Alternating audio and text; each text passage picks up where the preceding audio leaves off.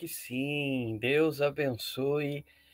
Muito bem, mais uma vez estamos aqui nesse episódio do Doutrina e Política, depois de uma semana, né, de pausa. Agradeço as orações de todos, né? Semana passada estivemos em retiro com o nosso clero aqui de Jundiaí e agradeço as orações de todos. Foi muito bom, foi muito produtivo. Particularmente procuro sempre levar o, o retiro num espírito assim mais contido, um pouco ascético até, né? Jejum, é, oração, silêncio, é, aproveitando dos conteúdos das exposições, né? Aproveitando também para um tempo de desligamento do mundo, de descanso, onde a gente pode ler mais, rezar mais, até escrever, né? Então, uma semana realmente muito produtiva e é, graças às orações de todos também tudo transcorreu com muita normalidade, né? E por isso não tivemos a nossa a nossa live, o nosso encontro da semana passada. Eu disse que a gente estaria aqui se encontrando nesse dia 2, né? Hoje, como também disse há duas semanas, vamos comentar a questão, né, a repercussão das eleições pois desde o meio, né, desde a metade do mês de agosto, nós estivemos aqui é, tendo isso aí como assunto. Mas antes vamos rezar, não é? Em nome do Pai, do Filho e do Espírito Santo. Amém. Senhor, iluminai a nossa mente, tocai os nossos corações, para que tudo que vamos partilhar nessa hora seja para a tua maior honra e glória. Em nome do Pai, do Filho e do Espírito Santo. Amém. Muito bem. Uh, vou tentar fazer essa live com o tamanho de sempre, embora haja muitas coisas para a gente comentar. No domingo, fomos à missa e depois fomos votar.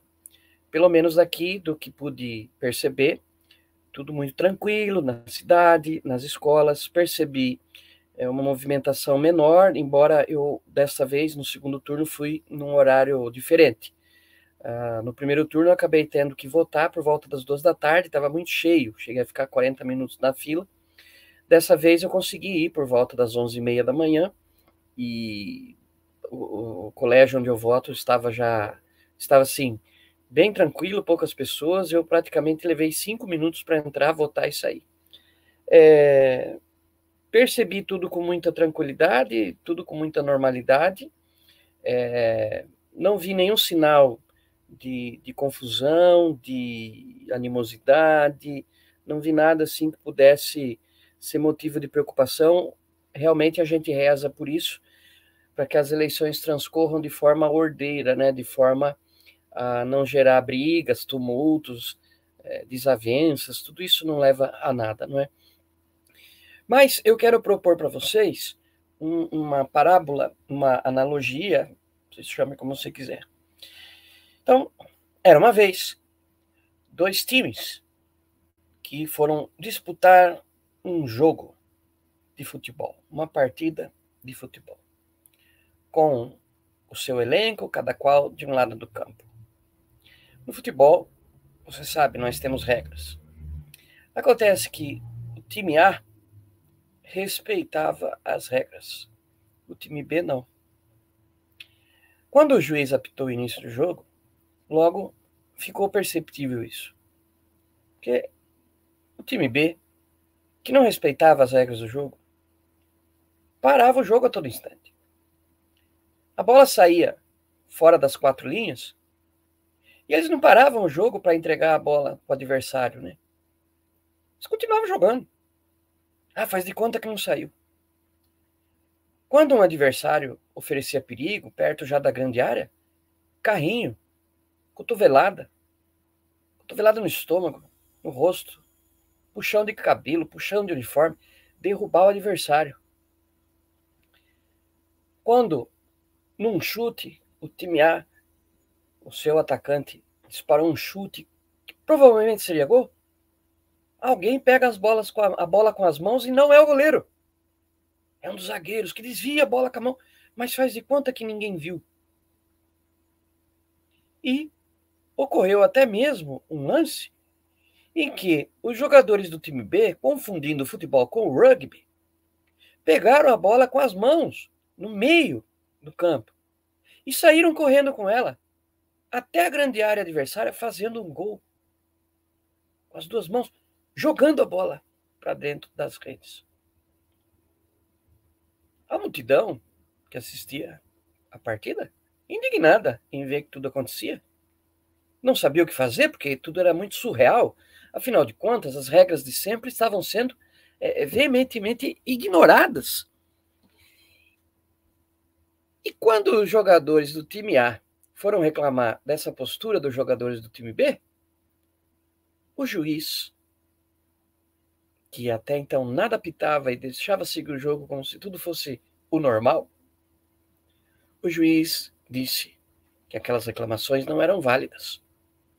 Que o time A não tinha o direito de questionar a sua autoridade, era ele o juiz. O povo, na arquibancada, ficou indignado, mas não sabia o que fazer o time B, quebrando todas as regras estabelecidas e com a anuência, a ajuda do juiz, ganhou a partida. Ganhou o jogo, mas não o campeonato. E venceu aquela partida. Mas foi derrotada em termos de moral. Não alegrou os torcedores, nem mesmo nem mesmo os seus próprios torcedores, que no começo acharam tudo muito engraçado. Que no começo acharam legal essa ousadia de quebrar as leis. Mas quando perceberam a farsa, já era tarde demais. Já estava 7 a 1. Porque a derrota só não foi pior, porque mesmo combatendo, né, na peleja, um time que desrespeitava todas as regras, o time A conseguiu marcar um golzinho. É aquele gol que a gente chama, né? É... Como é que se chama no futebol? Gol de honra. O gol de honra. Para não se dizer que perdeu de zero. Né? Muito bem. Eu acho que para quem acompanha a política nacional, quem acompanha o noticiário, etc., já entendeu a comparação. Eu vou ter que falar é, de forma cifrada algumas coisas, porque senão o robozinho aqui que trabalha aqui é, pode nos calar, censurar, porque a própria plataforma já mandou recado dizendo que quem ousar questionar a sua verdade vai ser cancelado, derrubado e oprimido, não é? Censurado. Bom, o candidato BB, BB22, não perdeu essa eleição. Perderia se tivesse sido um jogo justo contra um adversário digno. E quem entende de futebol sabe que nem sempre se perde um jogo pela competência do adversário, mas principalmente pela própria incompetência. Um time que vive perdendo gols, um time que não tem esquema tático, um time cujos jogadores não são empenhados, onde o goleiro vive distraído, o atacante perde muitas chances de, de, de, no ataque. Esse time perde por si mesmo, por própria incompetência. E perde até por adversários para adversários pra, fracos. Não precisa ser tão, tão bom assim para ganhar de um time tão ruim. Então acontece que o outro time lá, do LL, do LL13, ganhou a partida. Mas porque teve ajuda do juiz. Porque desrespeitou as regras do jogo. O primeiro desrespeito foi ter levado o time do LL13 à Série A. Porque este time estava expulso, proibido de jogar. Por quê? Porque anteriormente, em outras partidas, já havia demonstrado cometer falcatruas e roubar. Comprar o juiz, comprar o bandeirinha, comprar times adversários para assim ganhar partidas na mão grande, ganhar o jogo na base da corrupção. Por isso foi banido. E o técnico desse time foi preso, banido do proibido de disputar o campeonato. Mas alguém normalizou a bandidagem e a corrupção permitindo desavergonhadamente que alguém desse naipe participasse de um jogo desses. E o primeiro erro está aí. Já não foi um jogo justo. Porque nenhum jogo é justo quando um dos lados é desonesto e não segue as regras. Quando faz desse desordenamento a sua natureza própria, o seu modo próprio de agir. É jogar cartas com alguém que sempre vai te roubar. O primeiro erro foi esse. Normalizar isso, permitir que isso acontecesse. E tendo acontecido, ninguém poderia também deixar de desconfiar de que todo um esquema para que esse time jogasse fosse para perder. Porque quebrado uma regra, regra Quebram-se outras 10, outras 100, outras mil, porque não se tem nada a perder. Essa turma que não respeita a regra, eles não estão nem aí, eles estão se lixando para quem faz questão de seguir a regra do jogo. E então, enquanto durante a partida eles enfiam o dedo no olho da gente, dão um carrinho por trás, a gente fica chorando. Mas a gente também não pode se transformar no monstro que visa combater, não é verdade? Dever moral, seguir as regras. E é melhor ser derrotado jogando certo do que ganhar na mão grande. Qualquer menino que que já jogou futebol na rua sabe, ganhar roubando não traz alegria nenhuma. Porque uma hora a consciência chama a razão, né? Bom, a segunda questão é que o candidato do time BB22 perdeu para o sistema o sistema no qual esse jogo foi preparado. A gente percebe que o candidato desse time foi proibido de muitas coisas. A esposa do técnico não pôde dar testemunho em favor dele. Ele não pôde usar imagens do time jogando fora no exterior, na Inglaterra, naquela partida que jogou em Nova York, na ONU. Não pôde mostrar essas imagens. Esse time do BB22 foi sabotado desde sempre pelos juízes em toda partida que jogava. Foi vítima de irregularidades, inclusive na, inclusive na hora do jogo. Compra de jogadores, aliciamento. E qualquer um do time que ousasse denunciar isso era censurado. Não, isso não pode dizer. Isso não pode dizer. Então, um primeiro ponto de vista que a gente considera, ao fim e ao cabo, nesse nosso contexto atual, é que o BB22 não perdeu. Não perdeu. Foi vítima de um sistema que privilegiou, privilegiou o outro time descaradamente, inclusive censurando aqueles que denunciavam isso. Não foi democrático no sentido explícito do termo.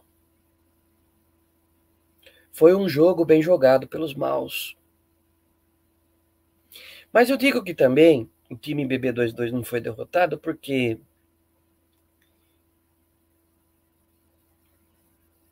o técnico do time teve a maior votação que ele já conseguiu em toda a história. Elegeu dez governadores. Uma bancada só do seu time de 99 aliados na Câmara e mais 13 no Senado. Perde a partida, mas o campeonato continua e segue no segundo turno do campeonato, agora nos jogos de volta, não atuando mais como vidraça, mas como pedra. E segue com um time fortalecido. Porque nessas instâncias do, do, do legislativo, conta agora com aliados do seu antigo governo. Muitos ministros e ministras que agora são deputados, senadores. E se transforma então assim na maior oposição organizada contra esses que jogam fora das regras do jogo. Não é fácil, porque esse negócio de roubar, como a gente percebe, vicia. As pessoas acabam tomando gosto por causa da facilidade. É tão mais fácil. O caminho da desonestidade é sempre mais fácil. Parece um atalho para o que a gente quer, mas tem o seu custo, o seu preço pessoal. De nossa parte, eu digo aqui para vocês que eu, eu, continuarei analisando a política nacional, internacional, local, como faço desde sempre, porque é um assunto que sempre me interessou. Continuarei vigilante, porque a vigilância é o preço da liberdade, ajudando colaborando no que for bom para todos e criticando com veemência aquilo que for contra o país e principalmente contra a fé. Vou continuar denunciando a mentalidade revolucionária, o marxismo cultural, a atuação comunista socialista na política. Continuarei, assim como já fez a minha Igreja Católica Romana, condenando a teologia da libertação. Já foi condenada muitas vezes pela Igreja. E eu pretendo continuar fiel ao magistério da minha Igreja que não foi anulado nos últimos anos. E, assim como Jesus nos ensinou a dar a Deus o que é de Deus e dar a César o que é de César, não fazer da minha vida isso. Porque, embora goste muito de política, goste muito de me informar dela, goste muito de compartilhar aqui com vocês coisas sobre ela, essa não é a minha vida. Minha vida é Cristo. Então, continuar me dedicando à fé, ao meu ministério sacerdotal, continuar orientando as pessoas segundo os bons princípios da filosofia, da teologia, da tradição, do magistério, da escritura, para que a gente possa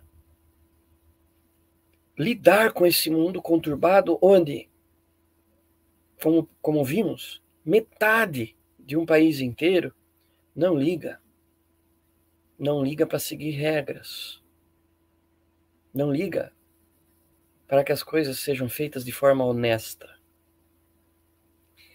Mas isso tudo vai ter um preço. E você sabe, né? Às vezes é preciso que uma pessoa sofra para que se converta. Às vezes é preciso que uma nação passe por uma grande provação, para que tome consciência de que não se pode compactuar com o erro, e muito menos ser um militante das coisas erradas. Hum? Ah, eu só fico pensando, né? Aqui com os meus muitos botões, graças a Deus tem vários, que as coisas devem se desenrolar de forma pacífica. Como orientei ao final da missa de domingo, as missas da parte da manhã, né? Que as pessoas fossem votar com tranquilidade, mantendo a paz, a ordem. E isso eu digo agora também, depois das coisas, né, dos resultados, tudo. Calma. Eu acho que cada um tem o seu direito cidadão de se frustrar, se sentir derrotado, de não aceitar o resultado, de não, não se conformar. Mas eu creio e sei que nada disso também nós podemos fazer descambar para qualquer tipo de violência, sabe? Seja muitas vezes a violência é, verbal, que muitas, muitas vezes instiga e leva à violência física, mas muito menos contra é, também aquela forma de, de, de, violência espiritual, né? Criar e deixar crescer em nós animosidades, rancores, é, os maus quereres, os maus sentimentos. Uh -uh. Não nos levará a nada a isso. Não fará bem para nenhum de nós e não é o que Cristo nos propõe é encarar as coisas com resiliência, com coragem e ânimo. Hum? Perder faz parte do jogo. perder de forma desonesta quando outro time está roubando, dói. Dói essa injustiça. Mas sabe o que é gostoso? é não se conformar com o mal, não aderir a ele e se preparar. Treinar mais, inventar técnicas, se preparar melhor para não cair em provocações e fortalecer o time e se preparar para todas as eventualidades da próxima partida. Já sabendo que o outro lado vai querer roubar mais ainda, mais. Nos preparar para sermos um time invencível e imbatível, mesmo que nos roubem. Porque aí é esse o caminho, evoluindo na nossa competência, nos nossos dons, derrotaremos o mal com o bem e não aderindo ao próprio mal que eles praticam, né? Então, eu creio que eu falo para muitas pessoas. Talvez isso aqui fique para a posteridade também. Mas de momento eu digo: se o seu candidato ganhou, seja humilde. Não fique provocando os derrotados, é, chutando cachorro morto, fazendo provocações. E se o seu candidato perdeu, seja humilde. Aceite. Desta vez foi assim. Preparemos-nos para que na próxima vez não seja assim. Para que o juiz realmente apite direito. Para que o juiz não favoreça um time. E eu digo para vocês, hein? Se o juiz e os bandeirinhas favorecessem o time pelo qual eu torço, eu não estaria satisfeito. Se o juiz e os bandeirinhas obrigassem o outro time a se calar diante desse favorecimento, fossem impedidos de protestar, fossem censurados, eu não estaria satisfeito.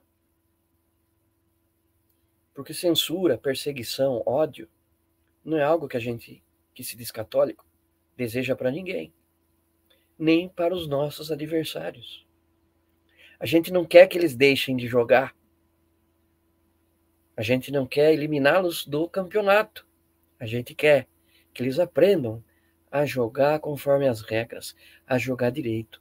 E que se ganharem da gente, porque na, na vida e no jogo é assim, uma vez você ganha, uma vez você perde. Se ganharem da gente, que ganhe bem ganhado de forma justa e honesta, seguindo as regras, e não na mão grande. Hum? Então, é, vamos ver, não é, o desenrolar das coisas.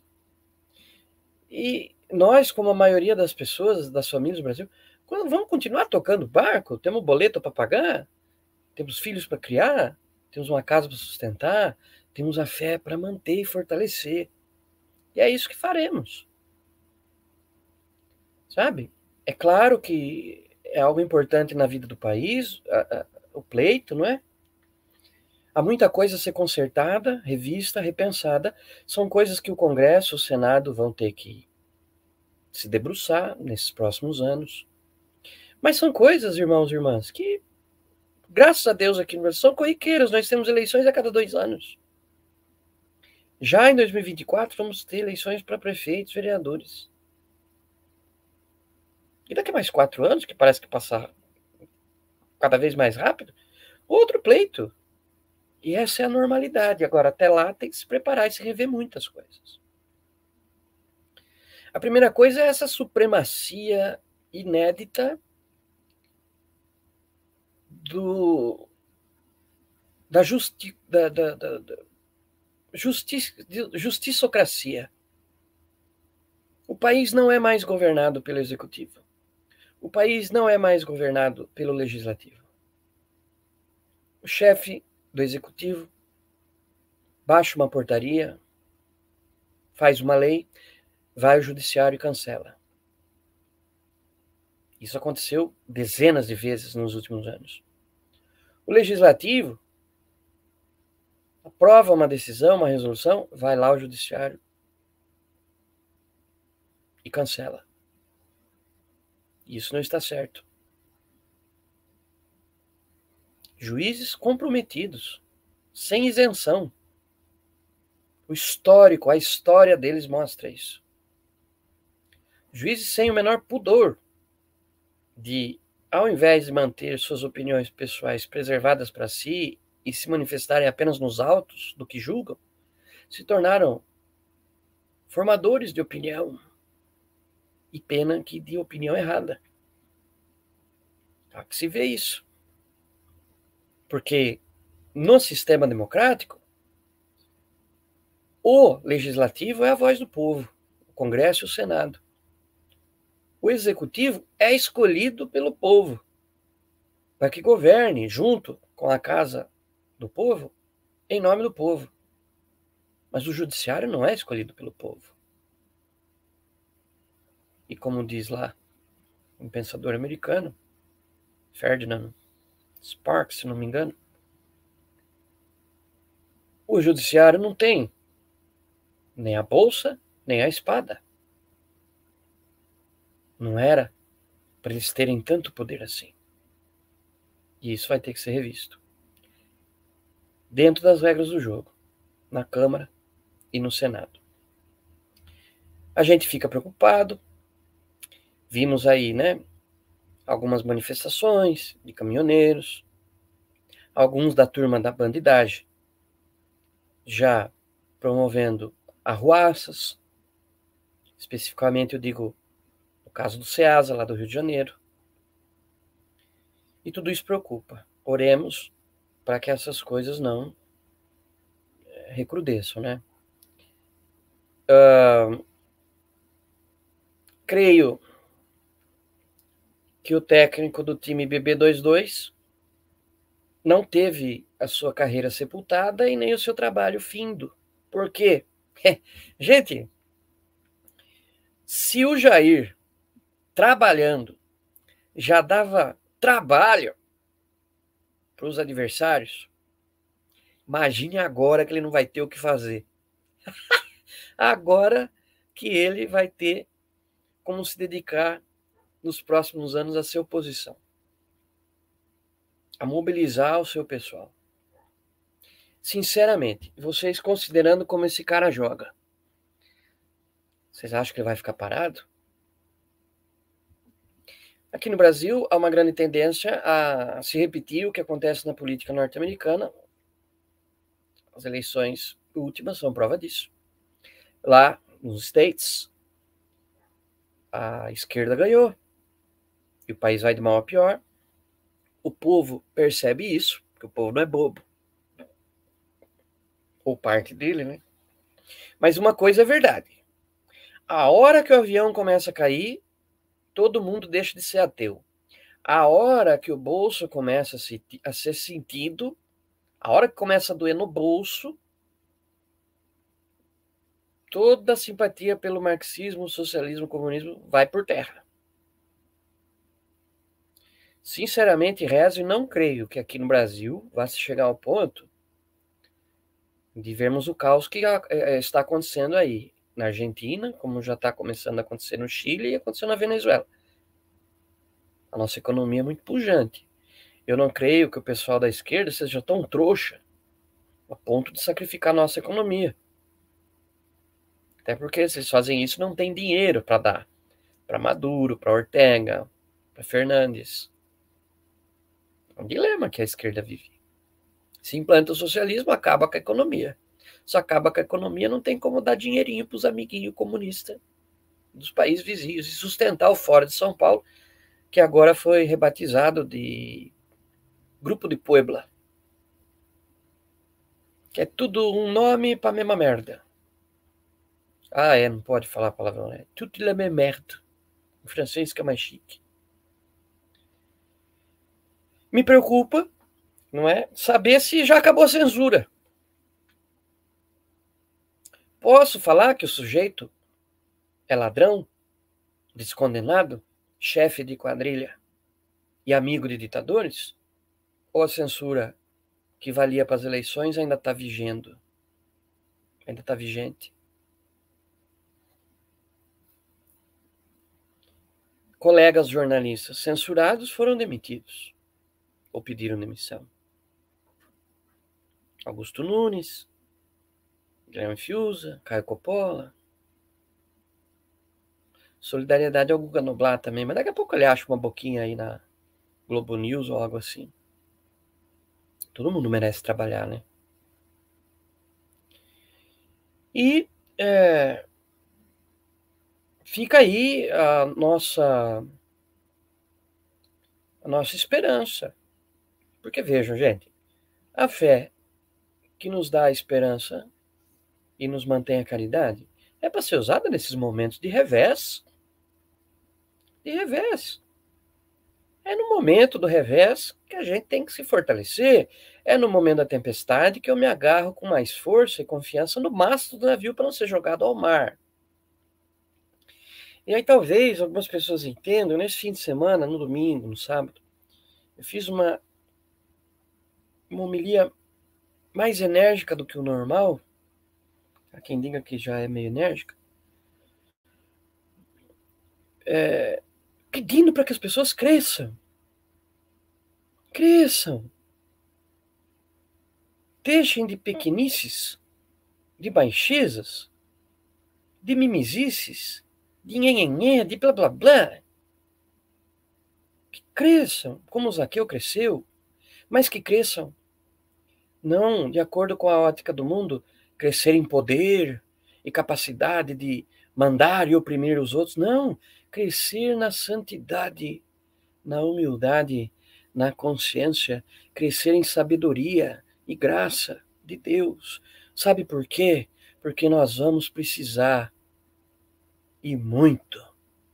O Brasil precisará de homens e mulheres, jovens, adultos, crianças e idosos grandes de espírito e de fé, grandes na sua vontade de fazer o certo e de serem fiéis ao Evangelho de Cristo.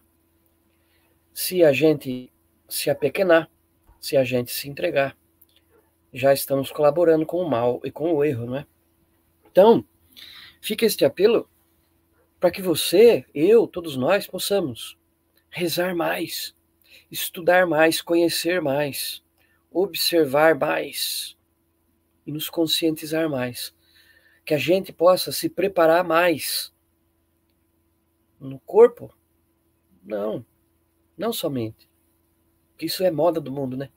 Mas se preparar mais na mente e no espírito, na sabedoria que vem de Cristo e na fé que ele gravou como um selo na nossa alma.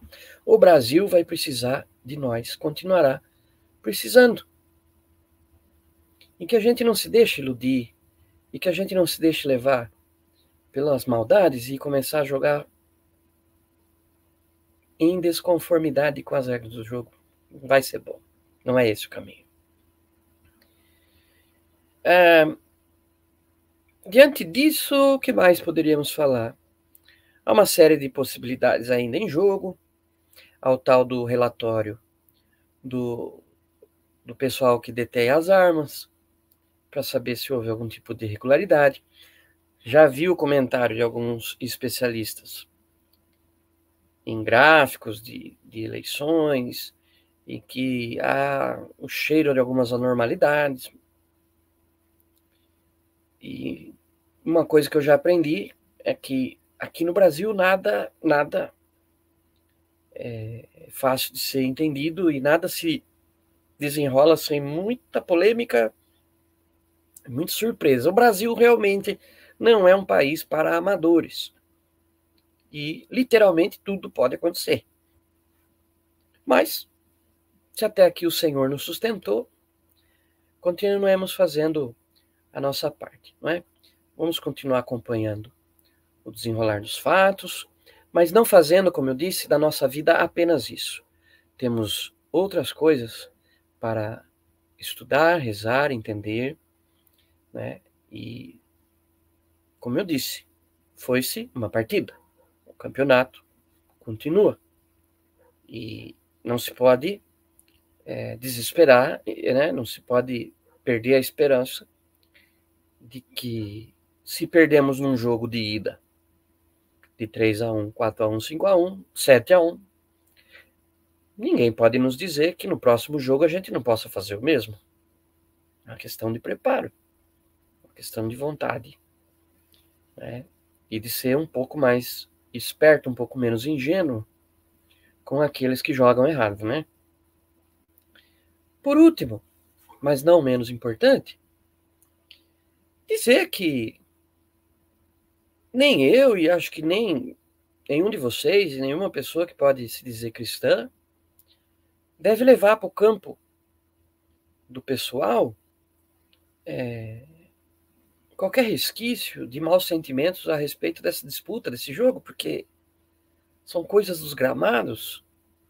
Nas nossas casas ainda somos pais e filhos, irmãos e irmãs, sobrinhos e tios.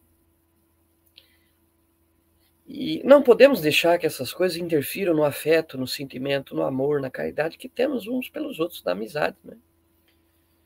Pontos de discordância, eu prefiro esse time, você prefere aquele outro, tudo isso é normal e também tem que ser vivido com é, e entendido com naturalidade. Não existe jogo com um time só.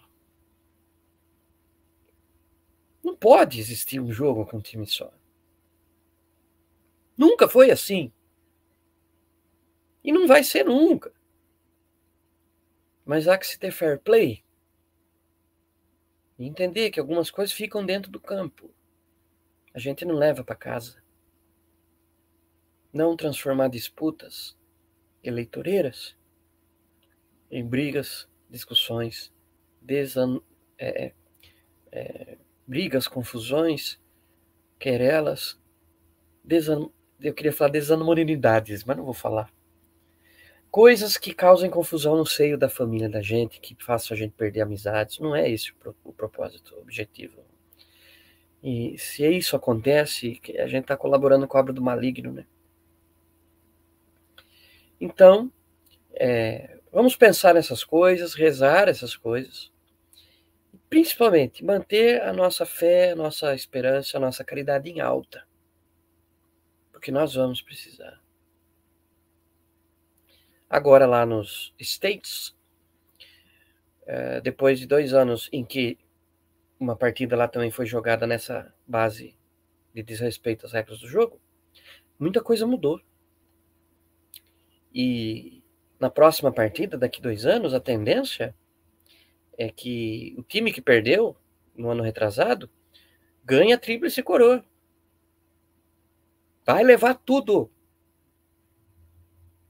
Porque todos perceberam que um jogo jogado em desrespeito às regras não funciona para ninguém.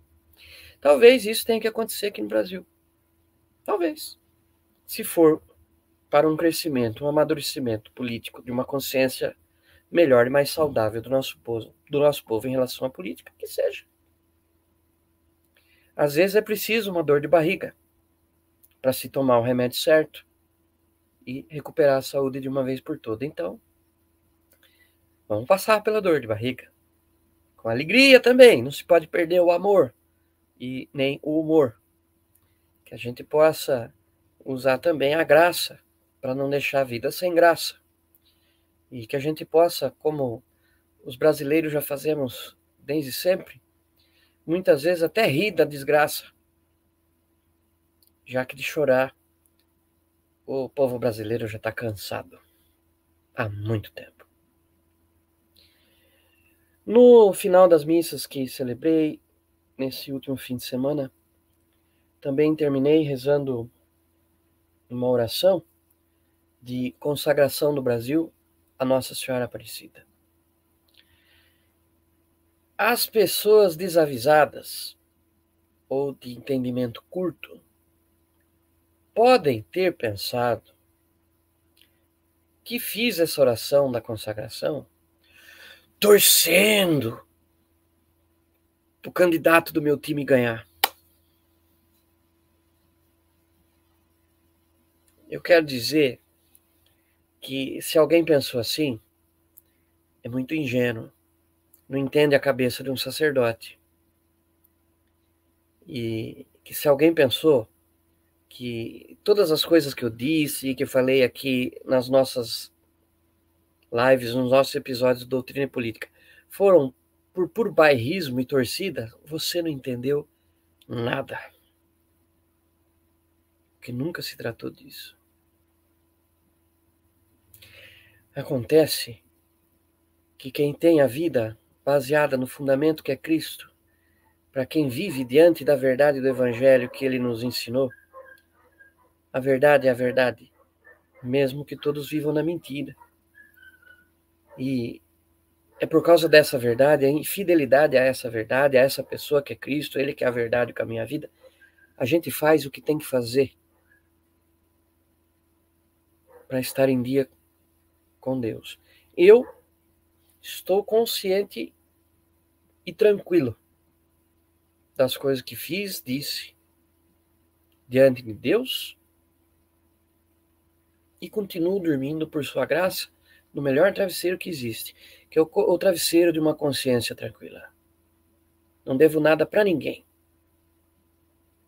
nem para Deus, nem para minha consciência.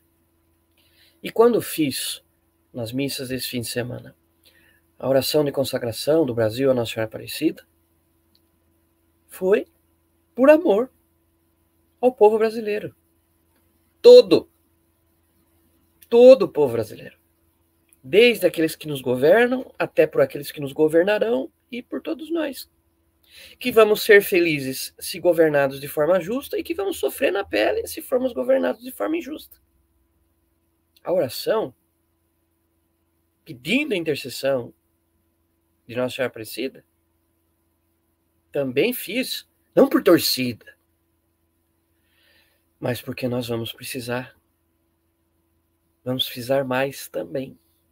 Maria que nunca decepcionou nosso povo brasileiro. Nós pedimos a ela que ela interceda ainda mais. Porque nós vamos precisar. E é esse o sentido e a motivação da oração. Um padre, assim como uma igreja, que é a nossa, né? Católica Romana, não tem partido não idolatra políticos. Não tem bandido nem ditador de estimação. Um padre segue a doutrina social da igreja, segue o sagrado magistério, aprendendo com a sagrada tradição e se fundamentando na sagrada escritura. Segue fazendo o certo, porque o próprio Cristo presente nos sacramentos o Espírito Santo de Cristo na igreja direciona a gente para a verdade. Então, encerrando aqui a nossa live, o nosso episódio de hoje, eu vou fazer aqui com vocês também a oração de consagração do Brasil à Nossa Senhora Aparecida. Aí tá coçando aqui minhas costas. E direto aqui dos estúdios do Portal Amém, Quero agradecer a você que dedicou um pouco do seu tempo a estar conosco aqui hoje.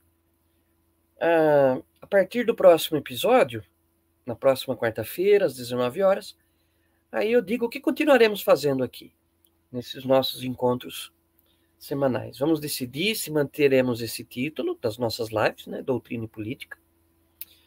É, continuaremos estudando, comentando e fazendo aquilo que é o nosso dever, a nossa salvação, é, compartilhando refletindo, rezando. É, fica um último convite para que você acesse o site do Portal Amém, portalamém.com.br. Lá você encontra os links para o Portal Amém nas outras plataformas em que estamos presentes: Facebook, Instagram, é, Telegram, Twitter, enfim. Peço que você recomenda também, recomende também o nosso podcast, o Amencast, está lá no Deezer, no Spotify. Uh, o áudio desses nossos encontros Doutrina e Política estão também lá em episódios em, é, é, no Spotify, no, no Amencast, que é o podcast do Portal Amém. E peço também que você, lá no, no nosso site, adentre na, no, no link lá em que temos os nossos e-books, tá? Temos lá sete e-books, Todos estão disponíveis na, na plataforma da Amazon, amazon.com.br. Mas se você entrar no site do Portal Amém, lá na seção de e-books, já tem o link certinho para o livro que você quiser comprar. Já digo que é e-book, viu? É livro em formato digital, não é em papel. Então, você pode ler no seu computador, no seu tablet, é, e se fizer questão de ler no papel, daí você, você mesmo faz a impressão. Tá bom? Esse é o meu convite final. Vamos então fazer aqui a nossa oração de consagração a consagração do Brasil a Nossa Senhora da Imaculada Conceição Aparecida. Ó Maria Imaculada, Senhora da Conceição Aparecida, aqui tendes, diante da vossa milagrosa imagem, o Brasil, que vem de novo consagrar-se à vossa maternal proteção, escolhendo-vos por especial padroeira e advogada da nossa pátria. Nós queremos que ela seja inteiramente vossa Vossa a sua natureza sem par, vossas as suas riquezas, vossos os campos e as montanhas, os vales e os rios, vossa a sociedade, vossos os lares e seus habitantes, com seus corações e tudo o que eles têm e possuem. Vosso, enfim, é todo o Brasil. Sim, Senhora Aparecida, o Brasil é vosso. Por vossa intercessão, temos recebido todos os bens das mãos de Deus, e todos os bens esperamos receber ainda e sempre por vossa intercessão. Abençoai, pois, o Brasil que vos ama, abençoai o Brasil que vos agradece, abençoai o Brasil que é vosso. Abençoai, Rainha de amor e misericórdia, abençoai, defendei, salvai o vosso Brasil. Protegei a Santa Igreja, preservai a nossa fé, defendei o Santo Padre, assisti os nossos bispos, santificai o nosso clero, socorrei as nossas famílias, amparai o nosso povo, esclarecei o nosso governo, guiai a nossa gente no caminho do céu e da felicidade. Senhora da Conceição Aparecida, lembrai-vos de que somos e queremos ser vossos súditos fiéis, vossos escravos. Mas lembrai-vos também de que somos e queremos ser vossos filhos. Mostrai, pois, ante o céu e a terra, que sois a padroeira poderosa do Brasil e a mãe querida de todo, todo o povo brasileiro. Sim, ó Rainha do Brasil, ó Mãe de todos os brasileiros, venha sempre mais a nós o vosso reino de amor, e por vossa mediação venha à nossa pátria o reino de Jesus Cristo, vosso Filho e Senhor nosso. Salve, Rainha, Mãe de misericórdia, vida, doçura e esperança nossa, salve. A vós bradamos, degredados filhos de Eva, a vós suspiramos, gemendo e chorando neste vale de lágrimas. Eia, pois, advogada nossa, esses vossos olhos misericordiosos a nós volvei. E depois deste desterro, mostrai-nos Jesus, bendito fruto do vosso ventre. Ó clemente, ó piedosa, ó doce sempre Virgem Maria, rogai por nós, Santa Mãe de Deus, para que sejamos dignos das promessas de Cristo. Amém. Nossa Senhora, da Imaculada Conceição Aparecida, Rainha e Padroeira do Brasil, rogai por nós que recorremos a vós. Deus abençoe vocês. Até o nosso próximo encontro online aqui. Deus abençoe vocês em nome do Pai, do Filho, do Espírito Santo. Amém.